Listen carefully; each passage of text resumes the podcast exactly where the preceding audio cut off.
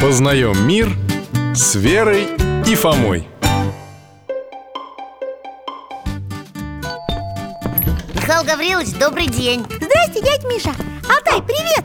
Рад вас видеть, ребята Михаил Гаврилович, тут такое дело Дай, дай я расскажу В общем, Фоме в школе один мальчик жизни не дает Так, так, так, ну-ка поясните Ну, он из параллельного класса Здоровый такой, на голову выше Фомы Подумаешь, не в этом дело, Вер Мы с ним раньше нормально общались А потом из-за ерунды какой-то началось Короче, поссорились и уже почти месяц это тянется То он меня заденет на перемене А то Фома его, а потому что сам виноват Он первый начал Не, я бы не против помириться Только этот боец ни в какую Вот ваш совет нужен Совет? Ну, Совет будет, только неожиданный Э, н- Не знаю, примешь ли его Примет Ну, раз так, Фома, как мальчика-то этого зовут? Серый, ну, Серега Ну, тогда помолись о здравии раба Божия Сергия Чего? Он крещеный? Я не знаю Если не крещенный, то молись лично, сам Можно свечку в церкви поставить, только обязательно с молитвой за этого человека Чтобы Господь не наказывал его, а простил и вразумил А если крещеный? Тогда можешь помолиться в храме на службе и подать за него отдельную записку о здравии Или вписать в общую записку, когда будешь подавать за всех близких А, он, значит, дерется, а мне о его здоровье молиться? Ха, Он и так здоровый вот именно Вера, понятие здравия включает не только физическое состояние человека, но и духовное Доктор, по-вашему, выходит, что в записку о здравии можно вообще кого угодно вписывать? И даже какого-нибудь злодея?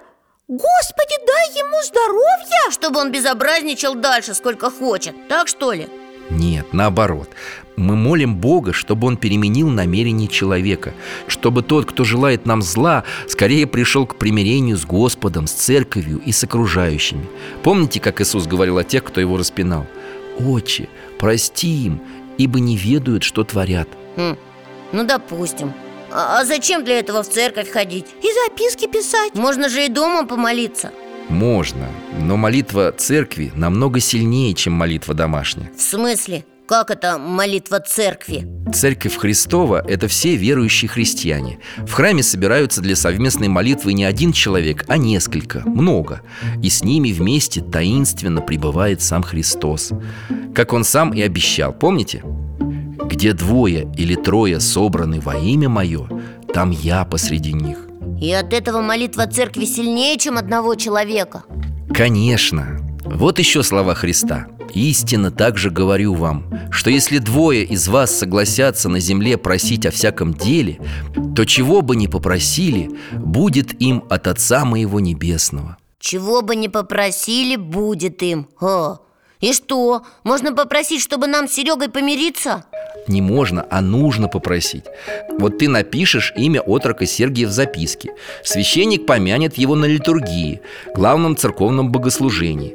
Как думаете, Сереже это пойдет на пользу? Ну, конечно И Фоме тоже Правильно, Верочка. Много таких случаев, когда человек писал имя своего врага в записке о здравии, и вражда прекращалась, бывший враг становился другом. Ух ты, здорово! Есть еще действенный способ. Можно за Сережу милостыню подать. Священное Писание говорит, ибо милостыня от смерти избавляет и может очистить всякий грех. Ничего себе! Да, я тоже не ожидал Вот уже сколько раз я сегодня слова Христа вспоминал И еще вспомню Любите врагов ваших Благословляйте проклинающих вас Благотворите ненавидящим вас И молитесь за обижающих вас и гонящих вас Спасибо, Михаил Гаврилович Мы будем стараться Спасибо! До свидания! До свидания Храни вас Бог, ребята